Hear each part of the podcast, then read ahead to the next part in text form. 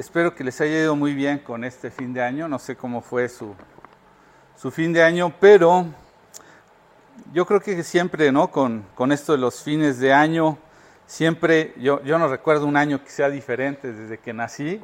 Creo que la, la dinámica es la misma, ¿no? Este, siempre que viene el año nuevo, vienen frases como eh, que este año que, que, inicia traiga cosas maravillosas, este, pues esos deseos, ¿no? Yo deseo que, que, Dios te bendiga mucho, que te vaya de maravilla, que te prospere en todo. No sé, ¿qué otras frases recuerdas tú que, que hayas oído de, de, un fin de año que no sea, bueno, que es de este tipo de expresiones? Que el próximo año sea mejor que el que pasó. Que el próximo año sea mejor que el que termina. ¿Qué más? Que este año se cumplan todos tus deseos. Incluso, bueno, se hace una serie de cosas en algunas reuniones, etcétera, ¿no? Pero hay una, hay una que particularmente llama mi atención que dice, lo mejor está por venir, ¿sí? Lo mejor está por venir. Como si cada año nos pudiéramos superar, no sé qué, si esto se cumpliera cada año, que bueno fuera, pues no sé cómo estaríamos, ¿no? Ya estaríamos súper, súper bien, ¿no? Porque si cada vez es mejor, mejor, mejor. Y tiene verdad en parte esto, ¿no? Eh, para aquellos que tenemos una esperanza en Dios, pues sí, lo mejor está por venir. En cualquier momento habrá de venir esa esperanza cumplimiento, ¿no? Que el Señor habrá de volver. Pero yo diría, eh, me quiero concentrar en, este, en esta mañana, en esa frase, porque le he titulado el mensaje, lo mejor no está por venir, lo mejor ya vino, ¿sí? Lo mejor ya vino. Pero no puede ser mejor para muchos de nosotros porque no hemos podido reconocer aquel que ha venido, ¿verdad? Entonces, bueno, pues eh, es importante que, veamos a través de un pasaje esta especie de, que, esta especie de paso místico o, o, o, paso, ¿cómo le llamaremos?, de superstición que sucede año con año. O sea, pareciera que algo especial va a suceder particularmente a una hora determinada, ¿no? Puede ser las 12 del día. Cuando pasamos de un, parece que hay un paso místico ahí de, uy, ya entré a lo mejor, ¿verdad? Qué increíble sería que así fuera, pero eso me recuerda, tristemente, has oído, ahora con la pandemia surgió una frase muy popular que dice, éramos tan felices y no lo sabíamos. Y eso es lo que me hace pensar que muchos de nosotros que hemos conocido a Dios, pues hemos sido tan felices. El problema es que no lo sabemos, ¿sí? No lo sabemos. Y, pues bueno, yo quiero hablar de esto porque yo creo que honestamente eso me da mucha tristeza, que andemos por la vida como hijos de Dios, pudiendo ser felices, pero sin saberlo, ¿sí? Pudiendo ser felices, pero sin saberlo. Y bueno, yo creo que lo que Dios quiere hablarnos el día de hoy es, Él quiere mostrarnos que Él es suficiente, que no tenemos que esperar nada, ni que cambie un año, ni que lleguen cosas, ni que sucedan cosas. O sea, hay, hay muchos deseos que ahora sí se te, que ahora sí logres terminar tu carrera, que este año sí puedas comprar tu auto, que este año te puedas casar. O sea, hay tantos deseos en el corazón de algo que queremos en nuestras vidas o que queremos llegar a, a, concluir en nuestras vidas, pero no necesita venir nada de eso para entender que somos felices. ¿Sí? Para que no suceda en nuestra vida que éramos felices y no lo sabíamos. Imagínate que puedas llegar a la, a la presencia de Dios y digas, bueno, yo espero que ahora sí venga la felicidad. Y Dios te diga, no, pues es que eras feliz, nomás no lo sabías, ¿sí? Eres muy bendecido. Hay muchas personas que desafortunadamente tuvieron que pasar por un proceso de un año muy complicado, perder muchos seres queridos, perder muchas cosas para poder decir éramos felices y no lo sabíamos. ¿De acuerdo? Y eso es tristemente lo que pasa en muchos de los episodios del pueblo de Dios, ¿sabes? En muchísimos. ¿Ok? Y por mencionarte un, uno de los pasajes en el libro de Éxodo, el segundo libro de tu Biblia, aunque me voy a centrar en el capítulo 33, quiero mencionarte brevemente algo que está puesto en el, en el capítulo 32.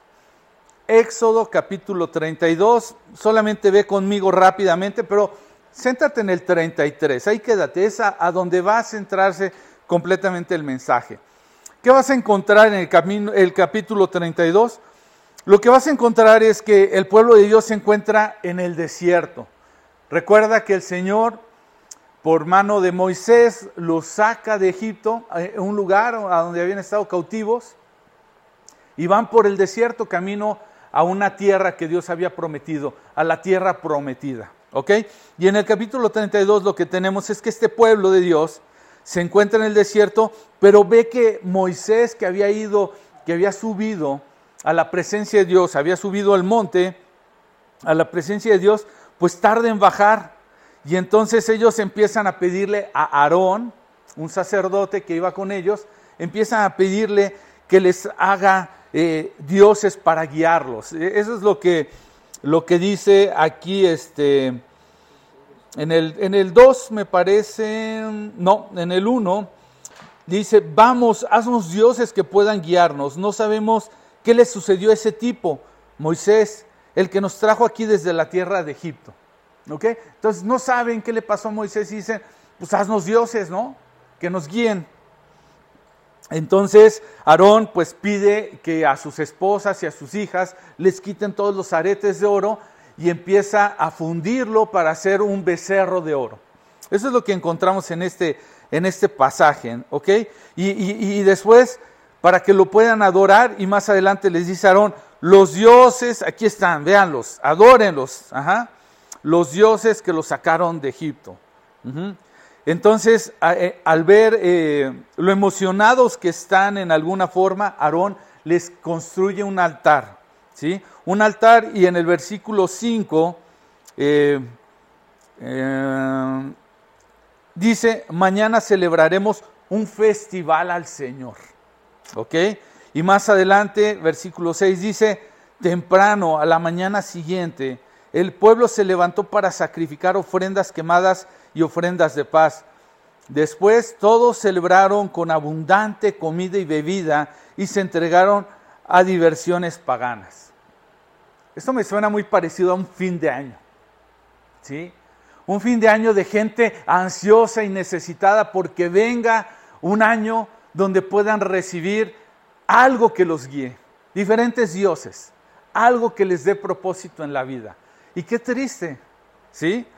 Algo, dice, para que puedan, y, hay, y, hay, una celebración, ¿verdad? Dice, mañana celebraremos un festival al Señor. Ellos están pidiendo dioses, les construyen un becerro y acaban creyendo que iban a celebrar a Dios. ¿Te puedes imaginar qué nivel de confusión? Sus corazones clamando por diferentes dioses, diferentes cosas que seguir. Les construyen otra cosa y creen que esto es Dios. Creen que esto es de Dios. Ajá. Dice, celebraremos un festival al Señor. Y no hay cosa más triste que andar por la vida viendo personas que han querido construir de diferentes deseos de su corazón a Dios. Le han querido dar su propia forma a Dios. ¿De acuerdo? Y pues, ¿qué es lo que encontramos aquí? De alguna manera, pues lo que encontramos es que eh, muchos queremos ver a Dios de esa manera, ¿verdad? Algunos queremos ver a Dios como una especie de Santa Claus, ¿verdad? Ese Santa Claus que, fue creado para conceder todos tus deseos. Ese Santa Claus al cual eh, creemos que existe para ello, pero para ello tenemos que portarnos bien, porque si no, no nos va a dar lo que nosotros estamos esperando, ¿verdad? Algunos estamos creyendo que vemos a Dios de esta manera. Otros tantos eh, eh, lo vemos como una especie de, de justiciero celestial, ¿verdad? Un ser que está por allá arriba y está como que muy atento a ver qué cosa estás cometiendo para decir, ándale, ya la regaste, ya te equivocaste. Te voy a levantar una especie de multa por eso que hiciste, ¿verdad? y andan por la vida temiendo que se encuentren ese justiciero, ¿verdad? Otros más están creyendo que Dios es una especie de, Dios hippie. Mis hijas no, tienen bien clara la, identidad de un hippie, pero en los años 70, por ahí, 60, dice mi hermano, me corrige todavía, yo menos tenía idea, todavía no nacía, pero eh, el espíritu hippie que hablaba. E, es un, deja vivir la vida, porque que todo fluya en una atmósfera de amor y paz. Amor y paz. Así es un Dios, un Dios que no te preocupes por todo lo que pasa, todo es amor y paz con Él, ¿verdad? Y, por, otro, por otro lado, hay otros que están creyendo que incluso Dios es una especie como de, de jefe del trabajo, ¿no? Un jefe que te asigna ciertas tareas que tienes que hacer y que si no las cumples te va a castigar, te va a poner otras más pesadas. Un jefe que quizás si te portas bien entonces te da un bono. Y así andamos formando esa especie de ideas de Dios. Pero ¿por qué se forman esas ideas de Dios? Porque tristemente no le conocemos.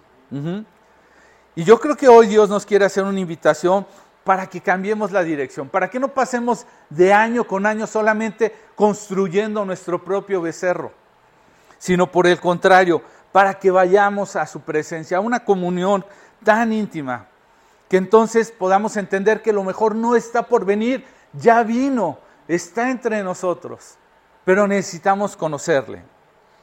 Y para eso yo quiero que vayas conmigo capítulo 33 de Éxodo, ¿sí? Capítulo 33 y vamos a leer básicamente todo el capítulo, pero vamos a ir por partes.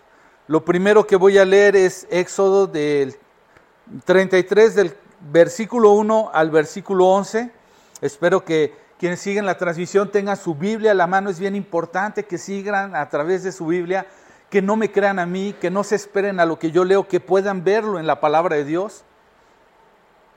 Y además tomen notas, ¿verdad? Entonces, Éxodo capítulo 33 del 1 al 11 dice, el Señor le dijo a Moisés, váyanse tú y el pueblo que sacaste de la tierra de Egipto, suban a la tierra que juré dar a Abraham, Isaac y Jacob. A ellos les dije, daré esta tierra a sus descendientes. Enviaré un ángel delante de ti para expulsar a los cananeos, los amorreos, los hititas, los fereceos, los heveos y los jebuseos. Suban a la tierra donde fluye la leche y la miel. Sin embargo, yo no los acompañaré porque son un pueblo terco y rebelde. Si lo hiciera, seguramente los destruiría en el camino. Cuando los israelitas oyeron estas palabras tan duras, hicieron duelo y dejaron de usar joyas y ropa fina. Pues el Señor había dicho a Moisés que les dijera, ustedes son un pueblo terco y rebelde, si yo los acompañara, aunque fuera un solo instante, los destruiría en el camino. Quítense las joyas y la ropa fina mientras decido qué hacer con ustedes. Versículo 6. Así de que desde ese momento que partieron del monte Sinaí, los israelitas dejaron de usar joyas y de ponerse ropa fina. Moisés tenía la costumbre de armar la, carpa de reunión a cierta distancia del campamento y toda persona que quería hacer alguna petición al Señor iba a la carpa de reunión que estaba fuera del campamento. Cada vez que Moisés se dirigía a la carpa de reunión, toda la gente se levantaba y permanecía de pie a la entrada de su propia carpa. Todos seguían a Moisés con la vista hasta que entraba en la carpa. Cuando Moisés entraba en la carpa, la columna de nube descendía y se quedaba en el aire a la entrada mientras el Señor hablaba con Moisés. Cuando el pueblo notaba que la nube se detenía a la entrada de la carpa, cada persona separaba la entrada de su propia carpa y se inclinaba. Dentro de la carpa de reunión, el Señor hablaba con Moisés cara a cara, como cuando alguien habla con un amigo. Después Moisés regresó, regresaba al campamento mientras que su asistente, el joven Josué, hijo de Num, permanecía en la carpa de reunión. Y ahí me voy a detener porque lo primero que quiero eh, resaltar aquí es que Dios yo creo que nos está pidiendo a nosotros que entremos en la carpa, que entremos así como lo hacía Moisés y, con eso, al ir entrando nosotros, vamos a poder experimentar una comunión como la que está teniendo Moisés. Dice eh, que él hablaba cara a cara como cuando habla uno con un amigo. ¿Te puedes imaginar eso? O sea, que puedas venir a la presencia de Dios con ese nivel de confianza, no pensando que vas a tener ese justiciero, que vas a tener ese... La semana pasada lo hablamos. La diferencia la hace el percibir a Dios como un padre, ¿verdad? Entonces, fíjate lo que hace la diferencia. El Señor Jesús sabía de esto. No vayas conmigo, solamente toma nota. En el Evangelio de Juan, en capítulo 15, versículo 15, lo que el Señor Jesús está diciendo, ese es el pasaje, recordarás, yo soy la vid, ustedes eh, son los pámpanos, etc. Pero en el 15:15 15 les dice, ya no los llamo esclavos, porque el amo no confía sus asuntos a los esclavos. Ustedes ahora, y ya cometí una gran burrada, porque ni siquiera aprendí esto, pero espero que se haya oído en la transmisión, les pido una disculpa a todos, y si no, qué terrible. Estoy.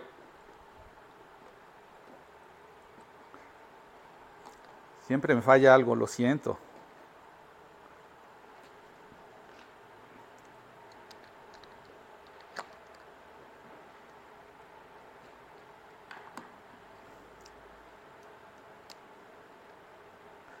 Pues, espero que se haya escuchado algo, pero pues no fue muy bueno, pero apenas voy a entrar en materia, así es que no se preocupen porque voy a hablar de los tres niveles para conocer a Dios. Pero lo que te estaba diciendo en el capítulo 15 de Juan, en el versículo 15 dice, ya no los llamo esclavos porque el amo no confía los asuntos a los esclavos. Ustedes ahora son mis amigos porque les he contado todo lo que el Padre me dijo. ¿Te das cuenta? Lo que hace diferencia no es que tengas que esperar que pase un año para que puedas conocer la voluntad de Dios, sino basta que vayas a hablar cara a cara con Él para que tú puedas ser aquel amigo que Dios pueda revelar los planes que tiene el Padre. ¿De acuerdo? Como lo dice Juan capítulo 15, versículo 15. Entonces, eh, Aprovecho para anunciar, si Dios lo permite, la próxima semana, el domingo próximo, vamos a iniciar como año con año nuestra temporada de ayuno, 21 días de ayuno y de oración buscando esto, porque lo que queremos es entrar a una presencia de Dios de tal manera que nosotros podamos conocer cuál es la voluntad del Padre que no tengamos que esperar que el año nos traiga las bendiciones, sino que nosotros vayamos en dirección de las bendiciones y de todo lo que Dios ha preparado.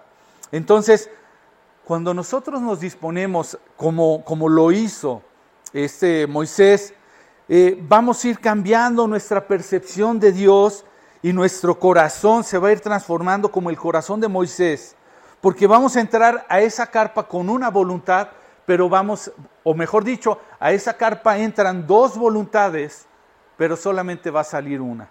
Cuando salimos, ¿te das cuenta? Moisés dice que, que, iba a la carpa de reunión, él entraba con la voluntad del pueblo, dice que cuando el pueblo quería ir, iba con él, le decían cuál era su voluntad, iban a consultar a Dios, y Dios entraba a la carpa con Moisés, y después nada más salía una voluntad que era la del Padre. ¿Por qué? Porque Moisés hablaba cara a cara con Dios, como, como cuando alguien habla con un amigo. Entonces, Dios está queriendo que entendamos, porque nuestra bendición no viene de Dios, nuestra bendición es Dios. Ese es el tema. Cuando nosotros venimos a Dios buscando la bendición, estamos equivocando porque nuestra bendición no va a venir de Dios, es Dios mismo. Pero para ello, yo creo que es tiempo de ubicar que hay tres niveles para conocer a Dios.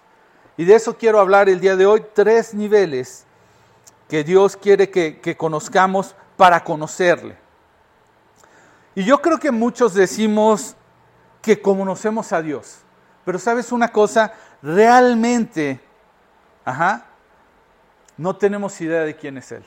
Realmente no tenemos idea de quién es Él y es porque al no conocerlo no podemos valorar correctamente, ¿sí?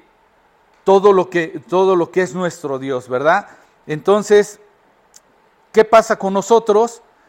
Pues que pasa que somos felices nada más que no lo sabemos. Entonces, los tres niveles para conocer a Dios los vamos a ver a través de este pasaje, porque, ¿sabes una cosa? No es lo mismo saber que conocer. ¿Sí? Saber que conocer. Ya lo hemos dicho muchas veces. Saber es tener información de algo o de alguien, ¿sí? Pero el saber esa información no hace que lo conozcas realmente, ¿sí? Yo pues, escuchaba a una de mis hijas en la semana, tuve oportunidad de ver a una de sus amiguitas y decía, es que ella es fan de tal artista, no sabes, tiene todo de ella, sabe todos los detalles. Pero sabes una cosa, puede saber toda esa información, pero eso no hace que la conozca. Si un día esa amiguita se presentara delante de ese personaje, por más que le dijera, hey, hey, aquí estoy, sabes, yo sé cuándo naciste y que te gusta esto, ¿qué crees que va a hacer esa artista al ver a esta, esta pequeñita? Pues si, a lo más le va a decir, ah, hola, eh, qué bien, sigue, sigue comprando mis discos, eh. O a lo más le va a dar un autógrafo, ¿no? No más. Pero eso no es conocer una persona, eso es saber acerca de la persona. Lo que hace la diferencia entre saber y conocer es la relación. Es la relación con esa persona. ¿Sí? Entonces, cuando nosotros podemos conocer a alguien, entramos en una relación profunda, en una relación íntima. Y, esta palabra de conocer en, en algunas partes de la escritura nos da una idea clara en el griego, eh, perdón, en el hebreo, esta palabra es yadá, ¿sí? Y significa conocer con una intimidad.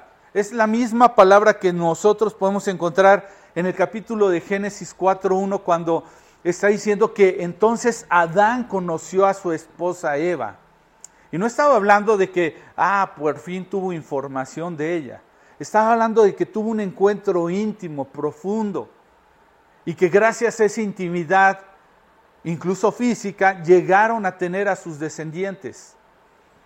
Es la misma palabra a la que hace mención el Evangelio de Mateo en el capítulo 1, versículo 18, cuando está mencionando que, que José no había conocido a María, ¿sí? Que había venido el anuncio de que ella tendría un hijo.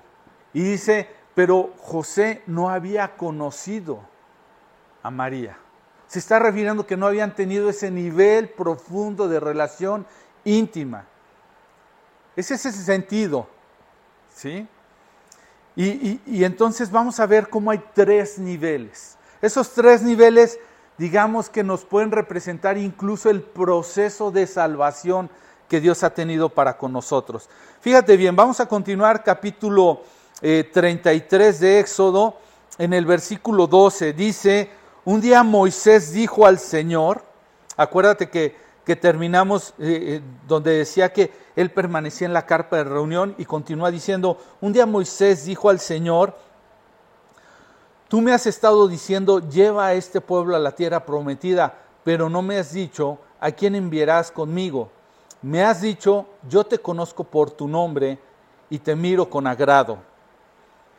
Yo te conozco por tu nombre y te miro con agrado. El primer nivel que yo puedo ver aquí para conocer a Dios, si estás tomando nota, es conocer a Dios por su gracia. Tú y yo conocimos a Dios por su gracia. No hubo nada que pudimos hacer para, para conocerlo. Dice la escritura, no que ustedes me eligieron a mí, sino yo los elegí a ustedes. Él vino al encuentro, él nos siguió, nos procuró. Hay varias referencias en la escritura que nos dejan ver que en realidad nosotros no estábamos buscando a Dios, íbamos en contra de Dios, pero Él nos buscó. Y aquí dice, eh, eh, Moisés le dice, tú me has estado pidiendo que vaya a esa tierra prometida, pero no me has dicho a quién enviarás conmigo. ¿Sí? Sabemos que Dios desea que vayamos hacia un lugar, pero muchas veces no sabemos cómo llegar. Y entonces el primer nivel cuando conocemos a Dios es cuando viene eso que conocemos como la justificación. Es ese momento en donde por su gracia nosotros podemos realmente saber quién es nuestro Dios. ¿Sí? Es ese momento, como dice aquí, me has dicho, yo te conozco por tu nombre y te miro con agrado. Es como cuando uno viene a un encuentro con Dios y dice, wow, Luis, yo te he estado buscando, ¿sí? yo te anhelaba. Sé perfectamente que Dios me habló a mí y te habló a ti cuando, cuando venimos a este momento de justificación. Sé que nos sentimos aceptados. Dice aquí, y te miró con agrado. Si tú no has conocido a Dios, si no sientes que Él sabe de ti y que todavía sientes que no te ha mirado con agrado, es porque no le has conocido a este nivel de gracia. Es porque tú no has podido entender como, lo describe Dios, que Él ha escrito tu nombre en el libro de la vida. Él sabe. Él no nada más dijo, bueno, salvé a unos. No, no, salvé a Luis Landarte Gómez. Bueno, Luis Estuardo, para quienes no lo saben. ¿sí? Salvé a Juan Pérez González. A cada uno nos escribió en el libro de la, de la vida. Y esto es cuando pudimos nosotros reconocer que Jesucristo había muerto por nosotros para hacernos libres. El pecado no nos permitía entender esto, pero cuando nosotros tuvimos esa revelación de parte de Dios, nos dimos cuenta que Jesús había venido a pagar por cada uno de nosotros y nos había reconciliado con Dios. Y hay muchas citas, no voy a llenarte de citas de esto, pero ese es el momento, ese momento donde conocemos a Dios por su gracia, ¿sí?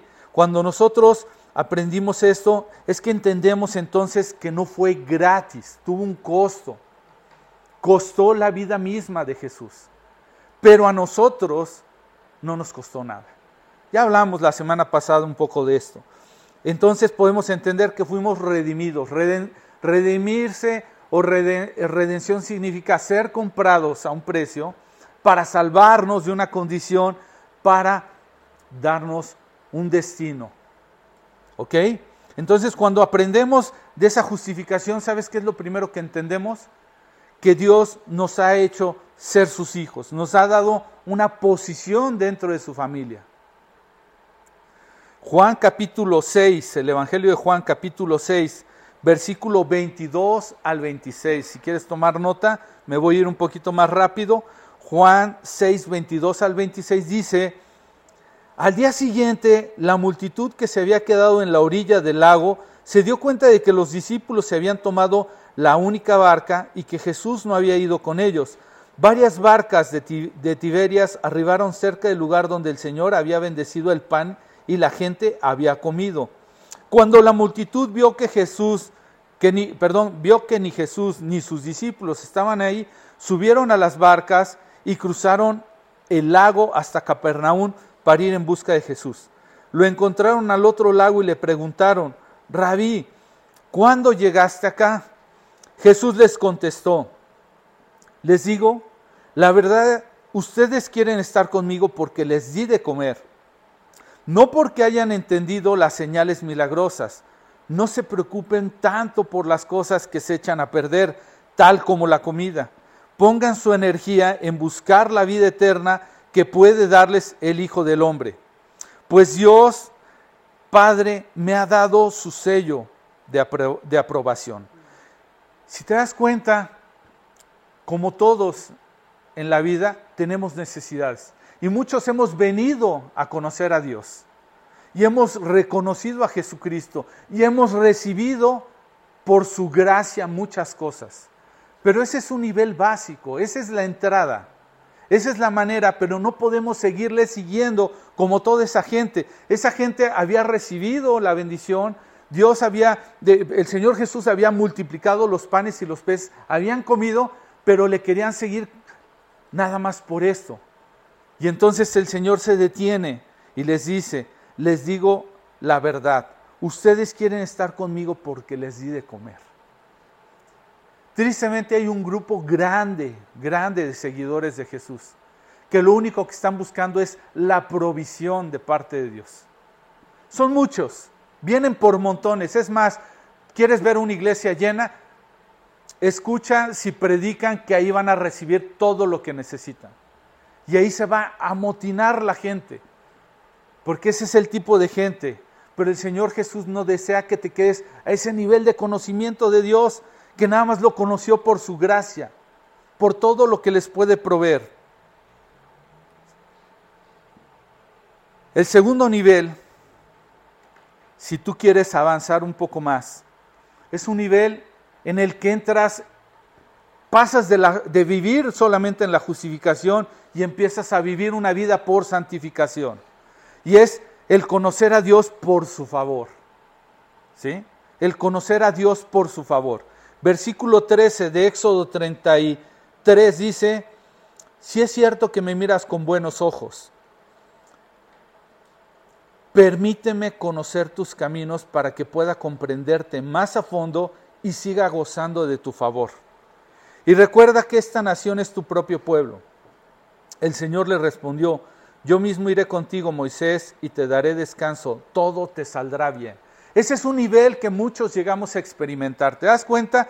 Eh, eh, eh, este Moisés le está diciendo, si es cierto que me miras con buenos ojos, es decir, que ya por gracia puedo estar aquí, le dice un nivel un poquito más allá, permíteme conocer tus caminos para que pueda comprender más a fondo y siga gozando de tu favor. Es ese nivel en donde la gente venimos a experimentar, ya no por lo que recibimos, sino por lo que podemos servirle y hacer por Él. Y entonces empezamos a caminar deseando, revélame Señor, permíteme conocer más a fondo tus caminos, pero que venga el favor de Dios. Y dice, y fíjate lo que le responde en el 14 el Señor, el Señor le respondió, yo mismo iré contigo Moisés y te daré descanso, todo te saldrá bien. ¿Alguna vez has, comprendido eh, qué es el favor de Dios? ¿Cómo pudiéramos entender el favor de Dios? Cuando Dios aprueba algo que haces, algo mejor que solo aprobarlo. Eso, es esa capacidad que podemos tener en la vida, pero para algo. Es una capacidad de entrada dada por Dios, ¿ok? Para que una persona pueda cumplir con todos los propósitos divinos en esta vida. Ese es el favor de Dios. Dios, ¿te has escuchado cuando, cuando conoces a Dios y la gente te presenta quién es Dios? Lo primero que dice es, Dios tiene un plan para tu vida. ¿Te acuerdas? Dios tiene un plan para tu vida. Y para llevar a cabo ese plan necesitas el favor de Dios. No lo puedes hacer en tus fuerzas, no lo puedes hacer eh, con tus recursos, necesitas el favor de Dios. El favor de Dios es esa capacidad que te permite hacer la obra de Dios y que de repente se vayan dando las cosas. Así por difícil que sea. Dices, humanamente no creo que se pueda y pum, se logra. Humanamente no creo que... Hace poco un hermano me, me platicaba cómo en una de las ubicaciones de Nueva Vida aquí en Querétaro hay una persona que les rente el lugar y un día dijo, le voy a pedir a Dios que este hombre nos done este espacio que ya no nos lo rente, que nos los done. Y te, soy sincero, yo dentro de mi corazón dije, estás bien loco, ¿cómo se te ocurre? Y este hombre dijo, se lo voy a pedir. Y entonces fue y se lo pidió. Y el hombre, pues muy amablemente me lo capoteó y políticamente le dijo, bueno, mira, este, yo creo que es muy pronto para hablar de estas cosas y le dio largas. Lo bateó, dirían por ahí. Más adelante siguió este hermano buscando al Señor, buscando su favor, y se acercó y le dijo nuevamente, bueno, creo que ha pasado algo de tiempo, creo que es buen momento para hablar de esto. Eh, y el Señor así como, ¿de, ¿de, qué esto estamos hablando? Y como que se hizo el que no lo había entendido la primera vez y le dijo, pues de esto que le comenté, quisiéramos hacer esto para Dios y, y usted está invitado a participar y la manera en la que puede participar abiertamente es donando este espacio. Y este hombre, para sorpresa de nosotros y más mía yo creo, agarró y le dijo a mi hermano, pues me parece bien, vamos a, vamos a ver de qué manera pudiéramos avanzar en ello. O sea, no fue un evadirlo y seguirle diciendo, digo, no fue inmediatamente vámonos al notario, pero fue con mucho más intención y más claridad. dices tú, la verdad en mi mente, ni por aquí pasa. Pero Dios está mostrando su favor. Entonces, ese es el segundo nivel cuando uno empieza a explorar ese favor de Dios, ¿sí? Y si te das cuenta, la santificación como tal es ese proceso en donde Dios quiere que dejemos nuestra vida de nuestra manera de hacer las cosas por escoger la manera en la que Él hace las cosas. Es, una, es un proceso en donde nosotros vamos muriendo a nosotros mismos, a nuestra manera de pensar, a nuestra manera de dirigir nuestra voluntad, y entonces empezamos a seguir la voluntad de Dios. Ese es el proceso como tal de la santificación. Apartarnos significa santificación es apartarse para los propósitos de Dios. Y cuando uno camina en santidad o apartado para esos propósitos, entonces uno empieza a ver su favor fluir. Todo lo que emprendes, así como le dice aquí a Moisés, el Señor le respondió, yo mismo iré contigo, Moisés, y te daré descanso, todo te saldrá bien. Cuando una persona camina con el favor de Dios, camina sin angustia, sin preocupación, camina descansando porque sabe que Dios va, es, Señor, yo solamente estoy intentando hacer lo que tú me pediste que hiciera. ¿Sí? Lo vimos la semana pasada, Juan 15, eh, les dije, y todo lo que pidas en mi nombre, te lo daré, para que lleves fruto. ¿Sí? No para que hagas lo que tú quieras, para que lleves fruto. Entonces, es eso, es cuando Dios todo lo hace más fácil, ¿verdad? Cuando las cosas fluyen de manera sobrenatural. Ese es el segundo nivel y es bueno conocer a Dios. Ya no solo por su gracia, por su favor también, en ese proceso de la santificación. Pero ojo, con un peligro. Lucas capítulo 10, versículos de 17 al 20, habla, el capítulo 10 inicia cuando el Señor manda 72 y los manda de dos en dos y los manda a las aldeas y les da ciertas instrucciones, etcétera. Pero en el, en el 10, 17 eh, les dice, cuando los 72 discípulos regresaron, le informaron llenos de alegría, Señor, hasta los demonios nos obedecen cuando usamos tu nombre. Sí, les dijo, vi a Satanás caer del cielo como un rayo. Miren, les he dado autoridad sobre todos los poderes del enemigo. Pueden caminar entre serpientes y escorpiones y aplastarlos. Nada les hará daño. Ojo, versículo 20 pero no se alegren de que los espíritus malignos los obedezcan. Alégrense porque sus nombres están escritos en el cielo. ¿Cuál es el problema de muchos grandes siervos de Dios? Muchos que aspiramos a apropiarnos de ese favor de Dios, que con frecuencia nos empezamos a maravillar más del poder que del poderoso empezamos a caminar más anhelando ese poder o ese favor que aquel que produce el favor. ¿Sí? Empezamos a convivir con lo sobrenatural y entonces caemos en este engaño. Y entonces venimos a los grandes apodos comúnmente. Y el gran siervo de Dios. Y el gran esto y el gran lo otro. Cuando olvidamos que la escritura nos describe como siervos inútiles somos porque no hacemos más que lo que no se, nos, se nos encargó. ¿Sí? Y muchas veces venimos ya diciendo, no, no, no, yo ya no busco a Dios por lo que me puede dar, pero no reconocemos que buscamos a Dios por lo que podemos hacer en su nombre. Y empezamos en alguna manera a decir, si yo lograra eso, si yo fuera como tal persona, como tal hijo de Dios, ¿verdad? Seré un gran hijo de Dios. Y nos empezamos a enamorar de todo eso. Ajá. Y es una trampa. Uno, en cierta manera, sí tiene necesidad de Dios, pero ya no lo busca por eso. Pero entonces lo empezamos a buscar por su favor. Nuestro corazón se entretiene tanto por querer administrar su favor que ya no pasa tiempo con el Señor. ¿Sí? Y nos pasa como a Marta. Marta, en el mismo capítulo 10, pero más abajo, describe este pasaje, versículo 41 al 44, en donde llega el Señor a la casa de Lázaro, está Marta y María, y entonces Marta empieza a afanarse por atender a los, a los discípulos, atender al Señor.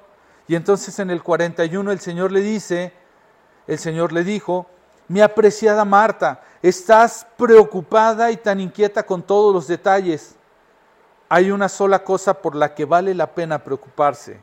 María la ha descubierto y nadie se la quitará.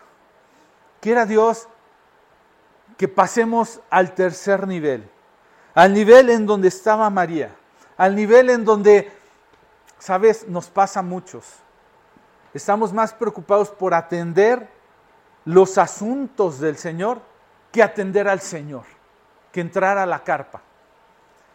Hay muchos que dirán por ahí, estamos más atentos a lo que pasa alrededor de la, de la iglesia, del pueblo de Dios, que lo que pasa delante de Dios. ¿Cuánto tiempo eh, me gusta usar un triángulo? Lo he hecho con algunos de ustedes. Vamos a imaginarnos un triángulo completamente equilátero, es decir, del mismo, la misma proporción, donde hasta arriba podemos tener nuestra comunión con Dios. En uno de los extremos podemos tener nuestra comunión con, los, con nuestra familia, con los hermanos, con los hermanos de la fe, y en el otro extremo podemos tener eh, la búsqueda por aquellos que no conocen de Dios. Y sabes que hay personas, o diría yo, iglesias, que están con una especie de triángulo donde está muy elevado esto y donde están muy angostitos las esquinas. Iglesias que dicen, no, es que mi comunión es con Dios. Dios es todo para mí. Entonces no pasan tiempo con su familia o con la iglesia y no pasan tiempo buscando y relacionarse con, con gente que no conoce de Dios. Hay otras iglesias, otras personas donde su comunión con Dios está muy abajo del triángulo, es decir, el punto del triángulo está muy abajo. La esquina de este lado de la gente que no conoce Dios también está muy achatada, pero tienen toda su esquina del lado de comunión con su familia y la, y la iglesia muy, muy pronunciada. Esas iglesias que les gusta la vida social, que solamente les gusta a ver qué se va a organizar. No pasan tiempo con Dios, pero pasan tiempo con, entre ellos. No buscan a gente que no conoce de Dios. Todo es entre ellos. Es un gran, gran, gran club social. Y hay otras iglesias en donde dicen, no, no, no, vayamos por los que no conocen a Dios. Enseñémosles. No les da ni tiempo de pasar con Dios, ni tiempo de pasar con su familia. Pero Dios quiere que mantengamos un equilibrio en todo esto. Punto número tres, y básicamente con eso estaré terminando que ese es el nivel que debemos de conocer a nuestro Dios. Ese es el nivel en el cual Dios está anhelando una relación con nosotros. Ya no por su gracia, es decir, por lo que nos puede dar, ya no por lo que nosotros podemos hacer en su nombre, sino por quién es, por conocer su gloria. ¿Sí? En el proceso de la salvación te he hablado que hay un momento que le llamamos la justificación, que es cuando Dios nos hace sus hijos, cuando prácticamente nos da todo como sus chiquitos. En el proceso de la santificación es cuando nos va madurando, cuando ya no recibimos todo, sino más bien en su nombre hacemos las cosas. Pero el proceso de madurez es cuando nuestro corazón anhela la gloria de Dios, anhela ya estar en su presencia, lo que sería la glorificación. Es decir, ese momento en donde ya quisiéramos estar en su presencia. Es muy triste decirlo, pero muchos de los que conocemos a Dios, lo conocemos y lo queremos por lo que nos da, lo conocemos y lo queremos por lo que podemos hacer por Él, pero nadie tiene prisa de ir a su presencia. Es lamentable. Muchos de sus seguidores dicen, sí quiero ir con Él, sí no me quiero perder eso, pero yo no llevo prisa. Vamos a volver, Éxodo capítulo 33, versículo 15. Entonces Moisés dijo, si tú mismo no vienes con nosotros, no nos hagas salir de este lugar. ¿Cómo se sabrá que me miras con agrado a mí y a tu pueblo si no vienes con nosotros? Es decir, ahí representa la justificación, pues tu presencia con nosotros es la que nos separa a tu pueblo y a mí de todos los demás pueblos de la tierra. Ahí está el proceso de la santificación. Versículo 17. El Señor contestó a Moisés, ciertamente haré lo que me pides, porque te miro con agrado y te conozco por tu nombre. Es decir, porque está mi favor contigo y además por, gracia te rescaté. Versículo 18, Moisés respondió, te suplico que me muestres tu gloriosa presencia. Ese era el anhelo de conocer de Moisés a Dios. Te suplico que me muestres. Imagínate, Moisés subió al monte, llegó a la presencia de Dios y ya, no me importa eh, eh, tu gracia, ya no me importa tu favor, muéstrate por favor, te quiero ver, te quiero ver a ti. Eso es lo único que le suplicaba Moisés delante de su presencia. Y dice el 19, el Señor respondió, haré pasar delante de ti toda mi bondad y delante de ti proclamaré mi nombre, Yahvé. Pues tendré misericordia de quien yo quiera y mostraré compasión con quien yo quiera. Sin embargo, no podrás ver directamente mi rostro porque nadie puede verme y seguir con vida. ¿Te das cuenta? Dios accede a la petición de Moisés y le dice, está bien, Moisés, te voy a mostrar mi gloria.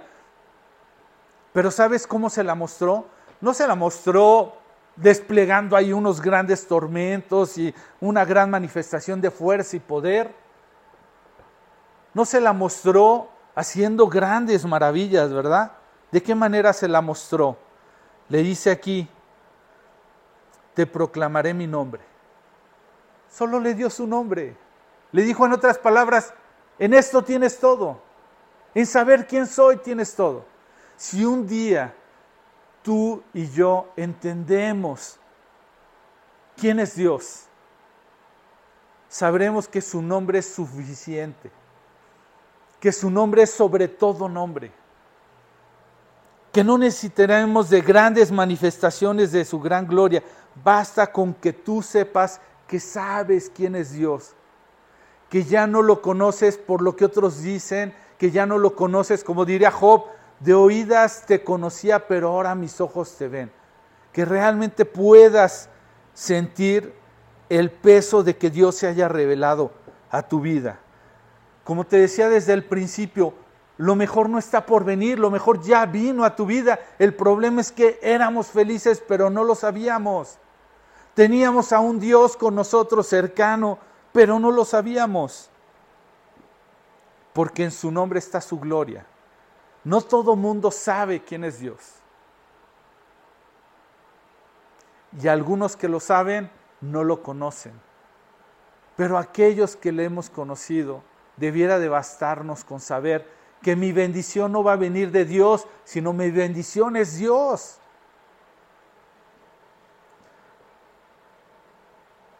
Le dice que le suplica que le, muestre su gloria.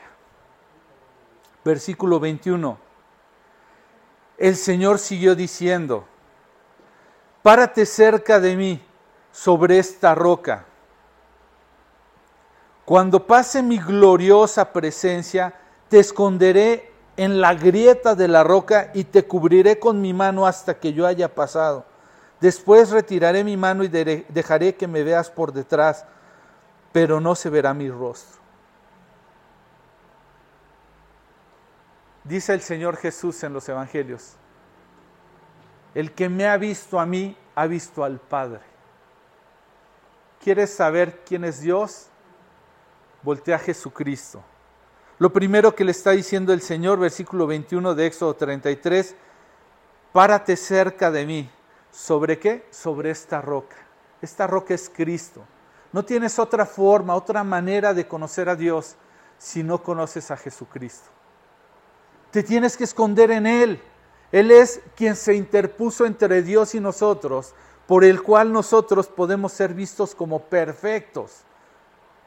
Podemos estar delante de nuestro Dios gracias a que Jesús es esa roca que nos cubre, porque si no de otra manera tú y yo estaríamos fulminados. No podríamos estar delante de la presencia de Dios.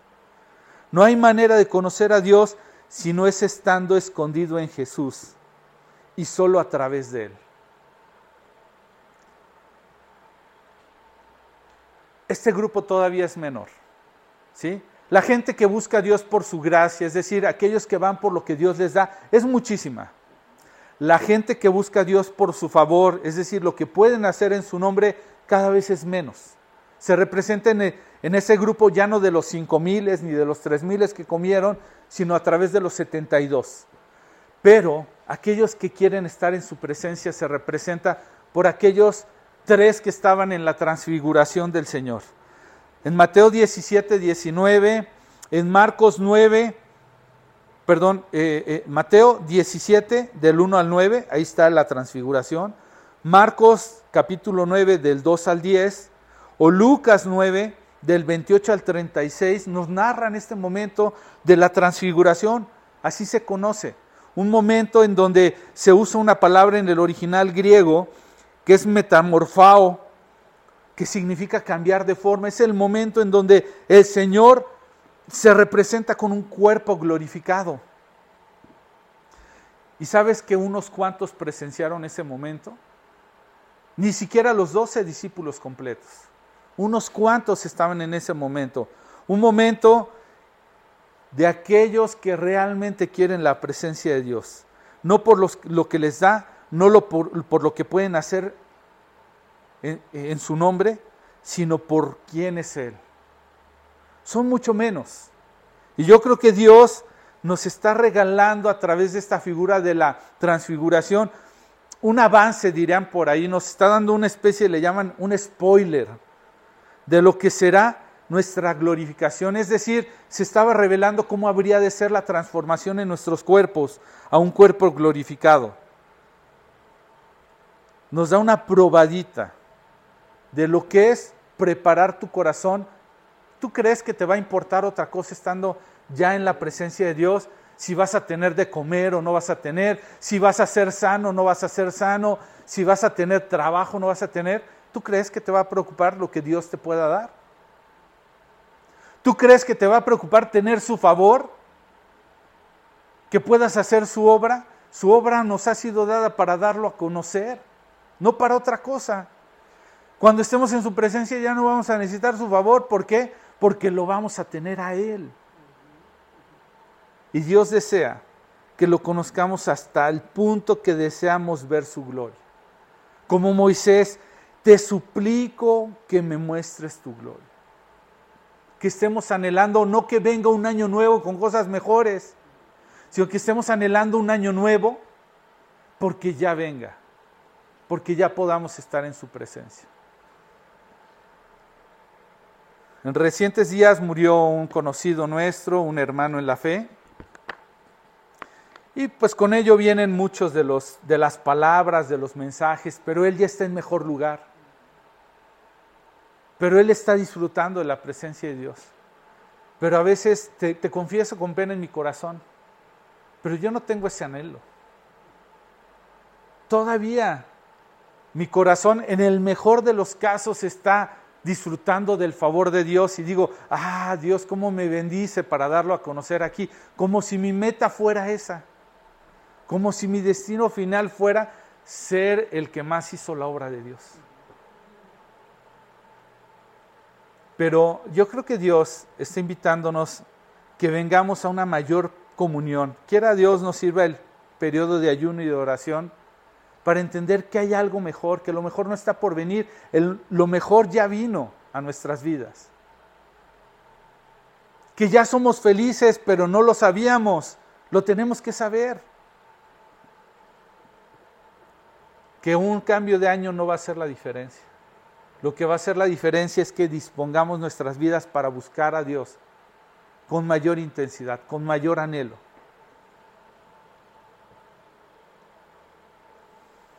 quiera Dios nos dé, eh, no solamente este año, lo que resta en nuestras vidas por esta vida, un corazón dispuesto de anhelarlo a Él por quien es Él. Que podamos entrar en ese círculo más reducido, muy pequeñito de íntimos, que dicen, Señor, contigo tengo todo, tengo todo.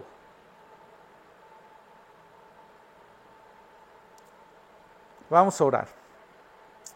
Padre Celestial, te quiero dar gracias, Dios, por sin duda un año que inicia, un año que nos permite conocer y reconocer eh, que hasta aquí tú nos has sostenido, que hasta aquí tú nos has traído. Y que con ello han venido enseñanzas, han venido muchas cosas preciosas a nuestras vidas. Gracias Dios.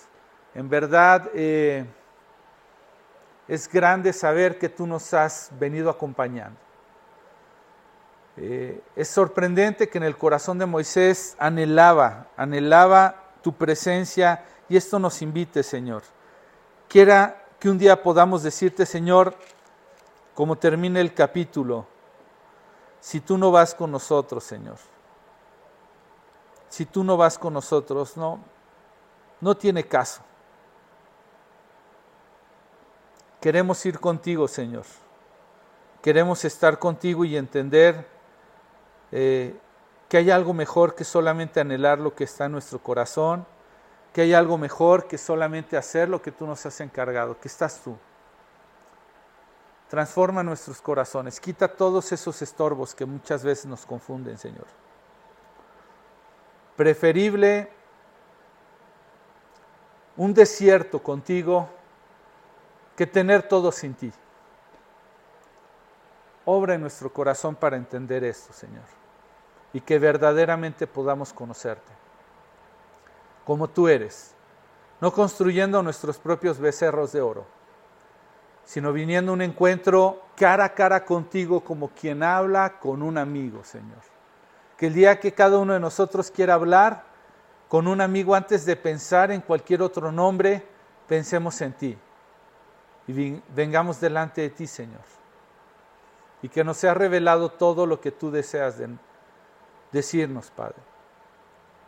Gracias, Señor, porque creo que en este tiempo de ayuno que vamos a iniciar, vamos a entrar como a esta carpa con dos voluntades, pero vamos a salir con tu voluntad, Señor.